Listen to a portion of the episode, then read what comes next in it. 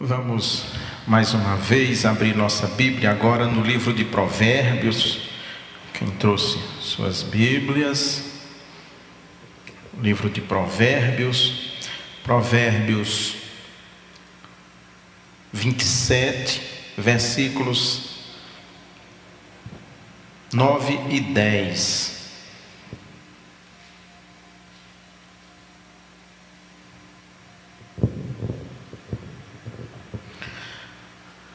O óleo e o perfume alegram o coração, e o conselho dado de coração ao amigo também é suave. Não abandones teu amigo, nem o amigo do teu pai, nem mudes para a casa de teu irmão no dia de tua adversidade. Mais vale um vizinho por perto do que um irmão que está longe. Vamos orar mais uma vez. Deus bendito, dirija, Senhor, este nosso momento, esta nossa reflexão que possamos falar somente o que manda o seu Santo Espírito, trabalhe os nossos corações, os nossos ouvidos, para que essa palavra encontre morada e gere frutos, em nome de Jesus. Amém. Essa leitura do livro de Provérbios, nós colocamos como título Como cultivar boas amizades. O livro de Provérbios ele é atribuído todo ao rei Salomão, que foi um poeta, Salomão, filho de Davi, terceiro rei de Israel, mas há muitos provérbios que não são de autoria de Salomão, o próprio livro cita outros autores. Mas quando nós pensamos nos provérbios de modo geral, nós sempre nos remetemos a Salomão. E esse texto de hoje, esses dois provérbios, eles tratam de um assunto muito importante que é a questão da amizade. Eu, preparando né, esse momento, estava me lembrando, e quando fiz a chamada para a internet, eu já remeti a isso, no cancioneiro popular há muitas músicas que falam sobre amizade. Assim, muitas. Eu citei canção da América, na chamada, né? Amigo é coisa para se guardar do lado esquerdo do peito. Mas a gente pode se lembrar também de Roberto, você, meu amigo de fé, meu irmão camarada, fala sobre amizade. É, tem também uma muito conhecida na década de 60, é, sabe como é que vai. Amigo é para essas coisas, o nome, né? São dois amigos conversando, falando da vida, dialogando. Então, o cancioneiro tem muita música sobre amizade. E nós precisamos sempre entender que a amizade é algo muito importante na vida da gente.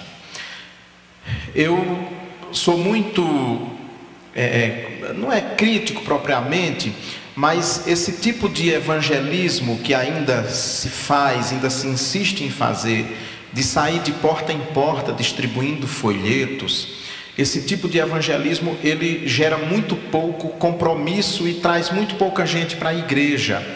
O evangelismo que talvez seja mais eficaz seja aquele fruto de amizade. Domingo à tarde, eu estava em casa, umas 5 horas da tarde mais ou menos, e tocou o interfone, eu fui, fui atender. Pois não. Aí disse: O senhor poderia me dar um minuto? Eu disse: quem, quem é? Ah, fulana de tal. Eu disse: Sobre o quê? Ah, eu vim falar, eu quero falar com o senhor sobre problemas espirituais. Aí eu disse: Olha, me desculpe, eu estou preparando para ir para o culto, eu sou pastor aqui da igreja ao lado e, e agora eu não posso receber você. Me lembro também quando eu morava na Vila Mariana, que muitas vezes, sete e meia, oito horas da manhã, eu querendo dormir, naquele momento, e batiam na porta, era uma garotada também, dizendo que vinha evangelizar, né? Um dia entraram uns três ou quatro, e nesse dia eu estava assim querendo dormir mesmo, né? Mas atendi.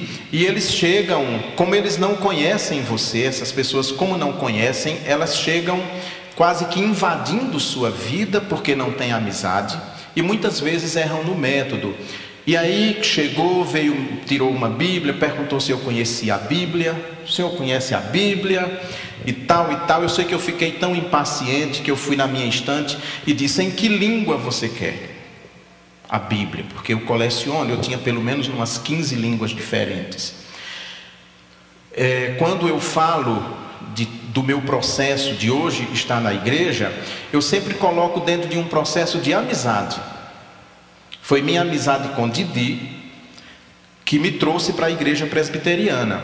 Depois foi minha amizade com, é, com o doutor Edmar, com Levi, com o pastor Sandro, com o reverendo Sigisberto, com outras pessoas que eram presbiterianos, todos eles, que fizeram com que eu permanecesse na igreja. Talvez eu estivesse numa outra igreja se os meus amigos fossem de outra igreja. Mas o que me fez ficar neste sentido foram os amigos. Um visitante, uma pessoa que chega na nossa igreja, o que faz com que ela permaneça, e aqui eu estou falando Claro, o Espírito Santo de Deus sopra onde quer, faz o trabalho, o trabalho dele como quer, mas uma pessoa que chega numa igreja e sequer encontra um ambiente de amizade, de acolhimento, ela procura outra igreja onde ela vai encontrar esse ambiente de acolhimento e amizade. Então foi essa proximidade, essa minha amizade com Didi que fez com que eu começasse a ir para a escola dominical na igreja presbiteriana depois começasse a ir para os cultos na igreja presbiteriana e sou pastor. Não tem como olhar minha vida de pastor desvinculado disso. Todas aquelas pessoas que foram na minha casa sem me conhecer, sem conhecer minha história, tentando me evangelizar, digamos assim, perderam a viagem. Porque o que fez esse trabalho foi essa questão da amizade. Então, isso é muito importante. Eu já falei isso aqui na igreja em outras ocasiões, que e há pesquisas nessa área, que geralmente as pessoas vêm para a igreja por causa de amizades, e quando alguém vai para uma igreja, é durante os primeiros cinco anos dele na igreja que ele consegue levar mais amigos para a igreja, porque é quando ele ainda conserva os antigos amigos. Os amigos que jogavam sinuca com ele, que iam para o futebol, que tomava cerveja no bar, que assistia ao jogo juntos, que ficava conversando asneira no fim do expediente. Ele mantém durante muito tempo. O tempo vai passando e nós vamos naturalmente é, ficando amigos só de outros crentes. E aí, quando nós ficamos amigos só de outros crentes, diminui o nosso raio de influência é, sobre essas outras pessoas que não estão, que não frequentam às vezes nenhuma igreja. A Bíblia trata dessa questão de amizade muito. Eu li um trecho aqui de Samuel, que fala sobre Jonatas e Davi. Jonatas era filho de Saul, primeiro rei de Israel, e se torna muito amigo de Saul. A Bíblia repete várias vezes que eles tinham, que eles eram mais do que irmãos. Era uma amizade assim, uma coisa de louco a amizade de, de Davi e Jonatas. Era tanto que Jonatas se levanta contra o pai dele. Injustiças que Saul estava cometendo contra é, Davi, Jonatas se levanta, não, e não permite, e fica do lado de Davi. Tão grande era a amizade dos dois. E Davi conserva essa amizade. Nós vemos também na Escritura é, Jesus Cristo, embora tivesse um grupo grande ali no entorno dele, mas ele tinha uns que ele era amigo, porque são eles que estão nos momentos mais cruciais do ministério dele. Pedro, Tiago e João, em algumas situações, André. Quando nós vamos pegar o chamado dos discípulos, um vai falando para o outro, eram amigos. O André era irmão de Pedro e tinha um amigo, Natanael, que foi ele que falou: Olha, encontramos o Messias. Mas como assim encontramos? Encontramos. Cara, gente boa, veio de Nazaré. Você está louco, de Nazaré não vem nada que preste, aquilo é um lugar esquecido. Foram amigos que foram falando uns para os outros a respeito de Jesus. Foram essas amizades foram essas amizades que, que os levaram até Jesus. Pedro, Tiago, João e André eram amigos e eram pescadores juntos no mar da Galiléia, era um grupo de amigos. Então, muitas vezes nós não damos muita atenção para essa questão da amizade, mas ela é algo crucial. Jesus, quando tem um texto no Evangelho de João, que geralmente é intitulado como a restauração de Pedro. Pedro negou Jesus. Depois da ressurreição, Jesus tem um encontro com Pedro, e como Pedro havia negado três vezes, três vezes ele pergunta a Pedro se ele o amava. A palavra que ele usa no grego é agapau, que é amor. Você me ama? Você me ama mesmo? E Pedro não diz, não responde com a mesma palavra, ele responde com filia, que quer dizer amizade em grego. Seria mais ou menos assim: Pedro, você me ama? E Pedro responder: Senhor, eu sou seu amigo, você sabe que eu sou seu amigo.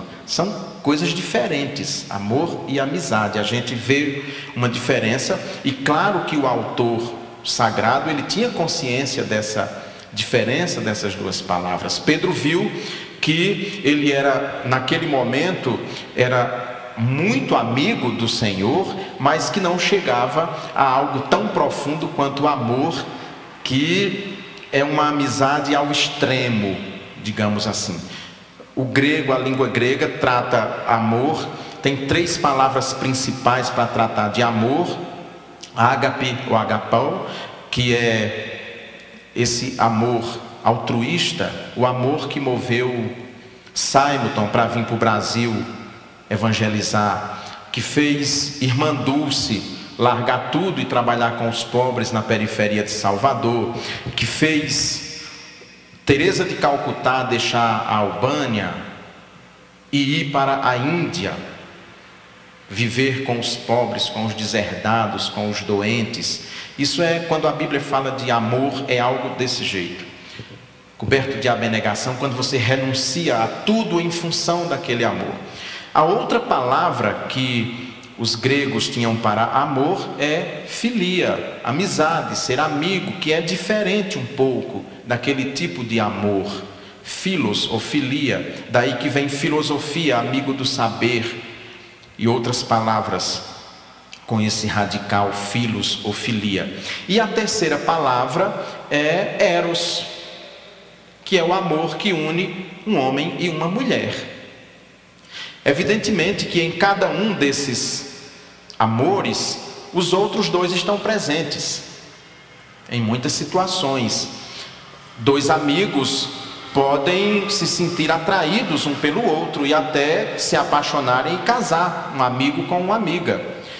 Dentro de uma relação de amor, uma relação, relação que prevalece o eros, tem que haver amizade, você tem que ser amigo de sua mulher, sua mulher tem que ser né, o melhor amigo seu, a melhor amiga sua é para ser sua mulher, o melhor amigo, a melhor amiga de sua mulher tem que ser você. É assim que a coisa funciona bem. Mas esse amor também que é eros, que é erótico, ele tem que se desdobrar naquele amor ágape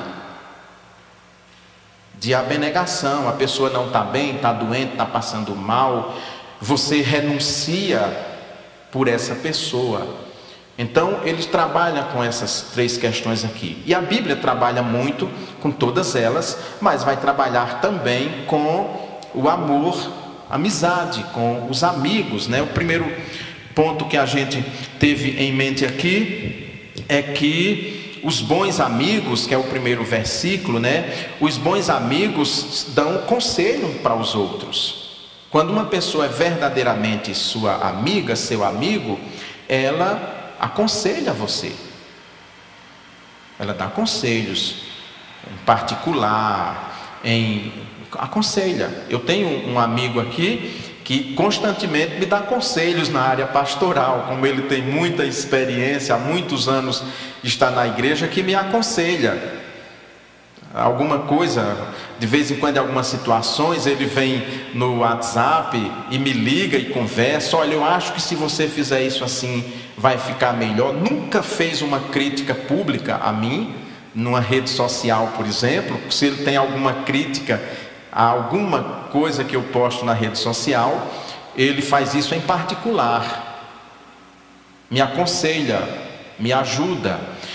E quando a gente é amigo de verdade, você dá conselho e você também recebe os conselhos dos amigos. Né? Muitas vezes você tem que chegar para um amigo meu, para um amigo seu e dizer que ele, aquilo que ele está fazendo não é certo, isso não é bom. Ou, pelo menos, ele vai dizer: olha, o que você está fazendo é certo, mas eu acho que você não devia estar fazendo, porque isso pode prejudicar você mesmo nesses e nesses aspectos. Né? Imagine nesse momento de tanta tensão que nós vivemos no nosso país, principalmente nas redes sociais, que é uma, uma guerra, né? É uma guerra. Tem um dia desse eu vi um vídeo que reflete muito esse universo das redes sociais. Tem quatro cães, quatro cachorros, um portão de uma casa, um de grade o portão fechado e os cachorros brigando, dois na rua e dois dentro de casa, brigando, brigando, brigando, e alguém aciona o portão, o portão vai abrindo, o portão vai abrindo, à medida que o portão abre todo, os dois de casa voltam para dentro de casa e os da rua vão embora. Talvez vocês já tenham vi, visto esse vídeo, né? O universo digital é mais ou menos assim, né? Os amigos lá dentro se brigam, quase arrastam faca dentro desses universos, né? E a gente precisa ter muito cuidado para conservar as boas amizades dentro desses ambientes, porque não é fácil. É difícil. As pessoas ficam mais atrevidas, ficam bravas, é, violentas, né, naquele ambiente ali, e é sempre muito complicado. Eu lembro que a primeira vez assim dentro desse universo digital que eu me choquei com a realidade, quando ainda existia Orkut, é, Ana lembra disso, uma vizinha minha, lá na Vila Mariana, me pediu para ser adicionada ao meu Orkut como minha amiga. Adolescente, nem era adolescente mais, já devia ter uns 18, sei lá, fazia já faculdade. E me pediu para ser minha amiga. E eu adicionei vizinha, filha de um amigo meu, adicionei no meu Orkut. E aí, uns dois dias depois, eu saí de casa a pé com Ana. A gente foi para algum lugar na Vila Mariana. Ela estava na calçada da casa dela. Eu passei, cumprimentei. Ela não levantou a cabeça, não falou comigo, não me disse bom dia, boa tarde ou boa noite, que eu não me lembro a hora. E eu voltei para casa e excluí ela porque eu vi que ela não era minha amiga. Então, tem disso, né? Assim, a pessoa você vê na rua, ela é sua amiga nas redes sociais, mas você a vê na rua e ela sequer lhe dá um sorriso, faz um cumprimento. Então, hoje nós vivemos essas situações muito sui generis, muito complicadas dentro do mundo, e é muito difícil conservar boas amizades, principalmente dentro desse universo digital. É muito difícil. O Murilo, que hoje nos visita aqui, dentro do contexto de amizade, Murilo e Zé Geraldo, com as esposas, é dentro desse contexto de amizade. Murilo sabe muito bem as guerras que nós tivemos dentro de um grupo de WhatsApp da Academia de Letras. Uma coisa de doido, era tanta briga que aí fui eu que dei a sugestão, Murilo. Eu sugeri a Ellen que, que fechasse o grupo para debates e deixasse só para colocar comunicados, porque senão a academia ia ficar sem ninguém, estava todo mundo brigando. Porque muita gente fazia postagem e não queria ser contestado da postagem que fazia. E aí, né, a gente contestava e aquilo gerava uma guerra ali dentro. Então, conservar boas amizades, principalmente nessa era digital, é muito difícil. Não é fácil. Ao mesmo tempo que as pessoas dizem o que quer, mas elas não querem ouvir. Há um ditado que diz que quem fala o que quer, ouve o que não quer. É exatamente assim. Então você participar dentro desses ambientes, você precisa ter uma maturidade muito grande para dizer, mas também escutar e, assim mesmo, conservar as boas amizades. Isso é muito difícil. Então, é, a gente precisa para manter dentro dessas amizades, é preciso você, claro, aconselhar seus amigos nessas questões, mas a pessoa também precisa é, é, ouvir, entender, aceitar, absorver. Dentro de né, dentro desse, desse mundo, então, é uma complexidade muito grande. Um segundo ponto que eu quero chamar a atenção, na primeira parte do versículo 10, diz assim: Não abandones teu amigo, nem o amigo de teu pai, nem mudes para a casa de teu irmão no dia de tua adversidade. É, é muito difícil você se manter fiel aos seus amigos no transcorrer da vida. A gente, o Roberto, na mesma música que eu citei aqui, o refrão diz: Eu quero ter um milhão de amigos e bem mais forte poder cantar. Nós sabemos que se nós formos contar nossos amigos ou nossas amigas, dificilmente enche uma mão. Amigo, amigo. Eu não estou falando naquelas pessoas que estão com você quando você está bem. Quando você está bem, você tem muitos amigos. Se você tem dinheiro, você tem mais amigos ainda. Eu quero ver é nos momentos de grande dificuldade como você vai perceber os seus amigos, aqueles que se mantêm fiel a você, que, que gostam de você, porque nós ainda temos um modelo de amigo muito estranho. Nós temos alguns amigos que gostam mais de nós no momento que nós estamos lá embaixo.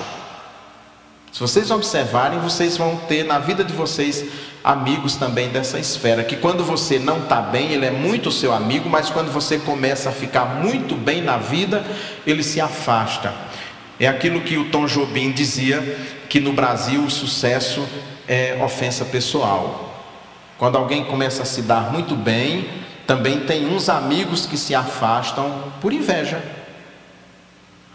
Então, quando nós vamos contar nossos amigos mesmos, são muito poucos. Muito. Eu tenho alguns amigos de infância, ou seja, eu tenho amigos aí com pelo menos há 45 anos, né, que a gente desde os 10 anos que que é amigo, ainda é amigo, vou na minha cidade, encontro com eles. Já houve quebra de lealdade, mas mesmo assim a gente passou por cima e continuou amigo, porque o amigo não significa que você nunca vai quebrar a sua lealdade, a sua fidelidade. Tem momentos que você vai pisar na bola e ele vai pisar na bola com você. Mas quando vocês são amigos mesmos, você passa por cima daquilo ali e se mantém amigo. Imagina se o Senhor Jesus tivesse levado tão a sério a negação de Pedro. Foi sério. Imagina no momento mais difícil da vida que alguém pode passar, preso injustamente, torturado, às vésperas da morte, e uma pessoa que poucos dias antes tinha dito que daria a vida por você, que poucas horas antes chegou a sacar uma arma uma espada, para agredir um, um, soldado do templo em defesa sua, e de repente aquela pessoa o nega: Não, eu não conheço, eu nunca vi, nunca ouvi falar nele. Não, mas você tem o mesmo sotaque, você é galileu, eu vi você com ele, você está enganada, está me confundindo com outra pessoa. E o texto bíblico diz que o Senhor olhou para Pedro o galo canta pela terceira vez, ele olha para Pedro, porque ele havia previsto que isso iria acontecer, olhou para Pedro e Pedro então se cobra de remorsos. E depois essa amizade é restaurada ao ponto de Pedro, que havia negado, de fato deu a vida por esse amigo. Então, nós temos problemas nas nossas amizades, em manter essas amizades, temos problemas. Mas nós precisamos ver quem de fato são nossos amigos e nos manter amigos, apesar do WhatsApp, apesar do Facebook. o que teve dentro de famílias, brigas assim enormes de parar, um parar. Eu conheço pessoas que tinha grupo de WhatsApp da família, grupo de Facebook fechado da família, e entrar numa briga tão grande de se desfazer o grupo, parar de falar com os parentes, por causa de opiniões divergentes sobre os assuntos mais diversos. Então a gente tem essas questões, a gente tem essas questões, mas quando uma amizade é verdadeira, você releva tudo isso e mantém essas amizades. Ser amigo é algo profundo, é como diz a canção da América, é, é para guardar mesmo do lado esquerdo do peito, porque são poucos. Nós temos muitos conhecidos, muitas pessoas com quem nós nos relacionamos, pessoas até que você diz assim: ah, Fulano é meu amigo, mas você sabe no frigir dos ovos que ele não é seu amigo, é uma pessoa com quem você tem amizade, se relaciona bem, mas não é amigo, amigo mesmo, né? De, de toda hora, das dificuldades, de você precisar de dinheiro emprestado e ele emprestar o dinheiro. é complicado, isso não é fácil, né? Amigos nesses, nesses momentos. Então, para a gente conservar a, a amizade, é preciso a gente manter um mínimo de fidelidade com os nossos amigos. E não ser muito exigente, nós somos muito exigentes com as pessoas, em todos os aspectos. As pessoas, nós não aceitamos nenhum tipo de, de, de comportamento que nos desagrada, aquilo nos magoa, nos deixa tristes às vezes rompe com a pessoa, fica com uma mágoa do tamanho do mundo, às vezes por uma coisa tão pequena. Isso nós vamos enfrentar na nossa convivência, dentro da família, com filhos, com irmãos, pai, mãe, eventualmente, e dentro da igreja também. Esses, esses momentos em que a gente se sente traído por, por pelas pessoas, que as pessoas não foram fiéis, que você soube que alguém estava falando, criticando você é, por trás, como a gente fala. Então, nós precisamos ser fiéis, mas precisamos também ser menos exigentes em relação às pessoas, às nossas amizades, porque se nós formos exigentes demais, vai chegar um ponto que nós ficaremos sozinhos, sem ninguém, porque ninguém entra na nossa medida, é uma medida muito rígida, né? Um terceiro ponto que esse texto fala é sobre conservar a boa vizinhança, que aqui a gente pega do, do, do micro, né, do ambiente pequeno, do núcleo familiar mesmo nosso, e pode expandir para muito mais adiante. Mais vale um vizinho por perto do que um irmão que está longe. Aqui está mostrando que você vai construindo também amigos e amizades que se tornam mais próximos do que você do que os próprios irmãos. E aqui fala especificamente de boa vizinhança. É, não é fácil manter boa vizinhança. Talvez a forma mais fácil de manter boa vizinhança seja a mais errada.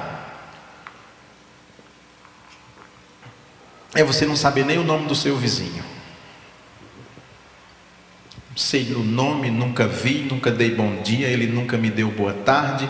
Por outro lado, nós nunca brigamos, eu nunca fui no aniversário do filho dele, ele nunca veio no aniversário do meu filho, e estamos muito bem, obrigado. Às vezes esse é o nosso método de nos dar bem com, com a nossa vizinhança. Mas quando nós temos bons vizinhos, nós não precisamos nem de cerca elétrica e câmara em casa, porque é, um bom vizinho, se você viaja, ele olha a sua casa positivamente falando, ele cuida de sua casa, ele observa, ele olha. Por isso que o texto aqui diz que é muito bom manter uma boa vizinhança. Você ter bons vizinhos é muito bom. Quando você chega numa, numa rua, estamos pensando aqui nesse universo de Paracatu, que a maioria mora em casas né, e não em apartamentos. Quando você chega numa rua que, que faz amizade com as vizinhanças, com a vizinhança, é algo maravilhoso. É algo muito bom você ter uma uma boa vizinhança. Lá na Vila Mariana, nós tínhamos bons vizinhos. Uma amiga nossa foi embora para Patos, está voltando agora, liga de vez em quando, pergunta, quer saber como eu estou, como Ana está. A gente encontra com alguns vizinhos em, na rua, em qualquer canto. Então, como é uma rua, a rua minha na Vila Mariana, uma rua fechada, uma rua sem saída, então ali, né, toda tarde ainda tem o hábito, tinha o hábito de ficar uma turma na calçada, conversando de tardezinha, ficava conversando. E, e essa, ter essa vizinhança é muito boa.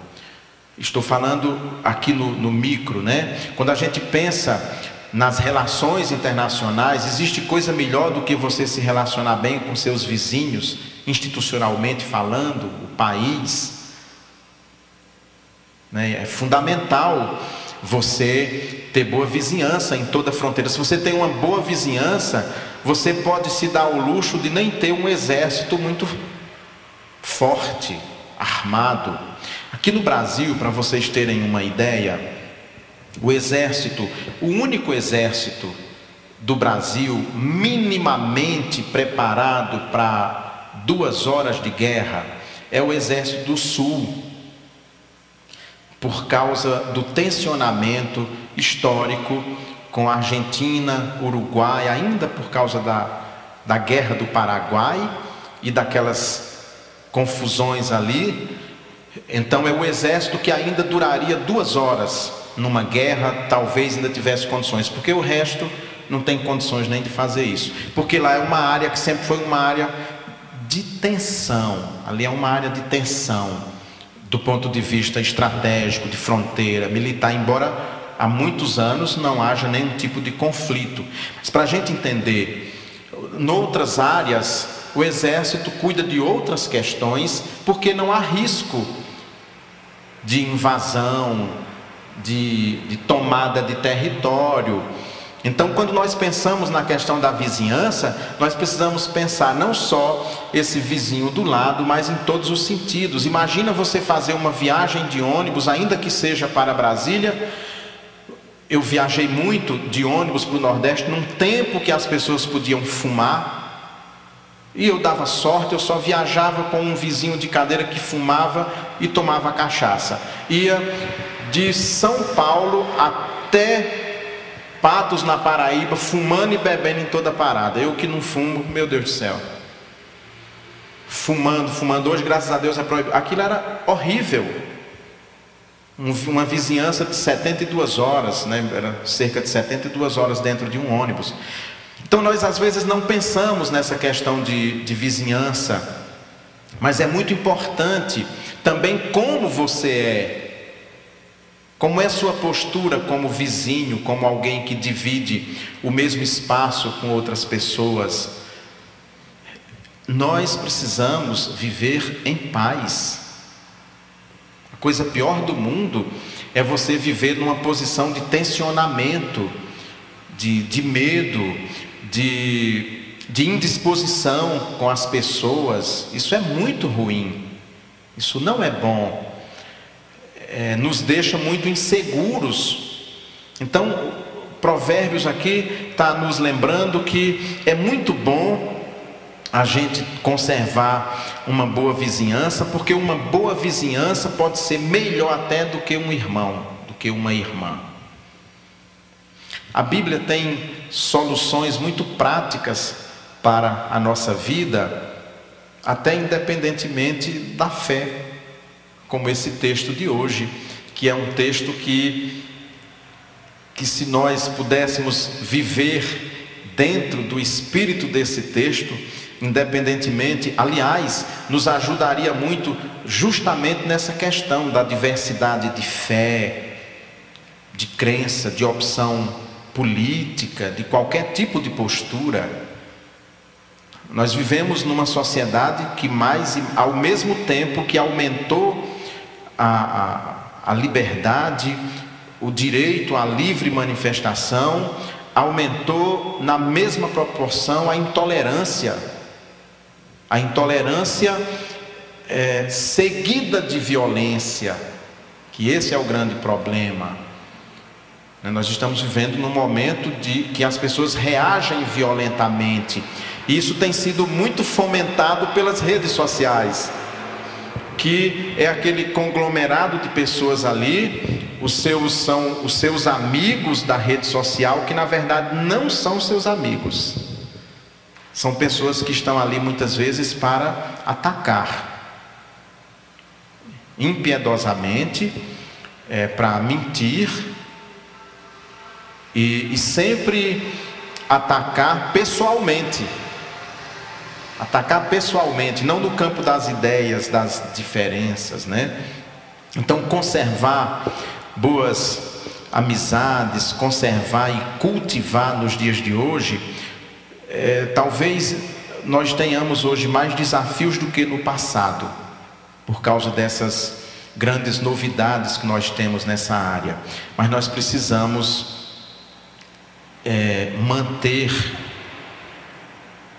essas boas amizades. Eu encerro citando algo que até comentei com o Murilo, já comentei com outras pessoas aqui da igreja. João Macedo frequenta aqui nossa igreja. Eu nunca estive no mesmo grupo político de João Macedo.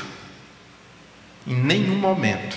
Desde quando eu cheguei aqui, sempre estivemos em campos opostos politicamente na cidade. E desde quando eu conheci João, que nós desenvolvemos laços de amizade, e hoje eu vejo que aqueles laços de amizade no passado, que nunca foram tensionados por lado, pelo lado político que cada um estava, resultou a igreja que João escolheu para vir, para congregar, é a igreja que eu pastoreio, por causa dessa amizade. Eu penso que, que isso é algo relevante, algo importante para a gente imaginar que é possível você manter boas amizades a despeito de todas as posições que você tem na sua vida e que isso é fundamental para a gente viver numa sociedade mais tolerante e muito mais próxima do projeto do Reino de Deus. Amém? Vamos orar. Deus bendito, muito obrigado, Senhor, por este momento que nós nos reunimos aqui para ouvir tua palavra. Obrigado pelos nossos queridos amigos que nos visitam hoje, que já citei tantas vezes. Que o Senhor nos abençoe a todos nós, abençoe de modo especial a casa do Zé Geraldo, a casa de Murilo, que o Senhor cubra esses irmãos com suas famílias, esposas e filhos com sua graça, com sua misericórdia e com toda sorte de bênçãos, hoje e sempre. Abençoa a sua igreja que aqui se reúne, em nome do Pai, do Filho e do Espírito Santo. Amém.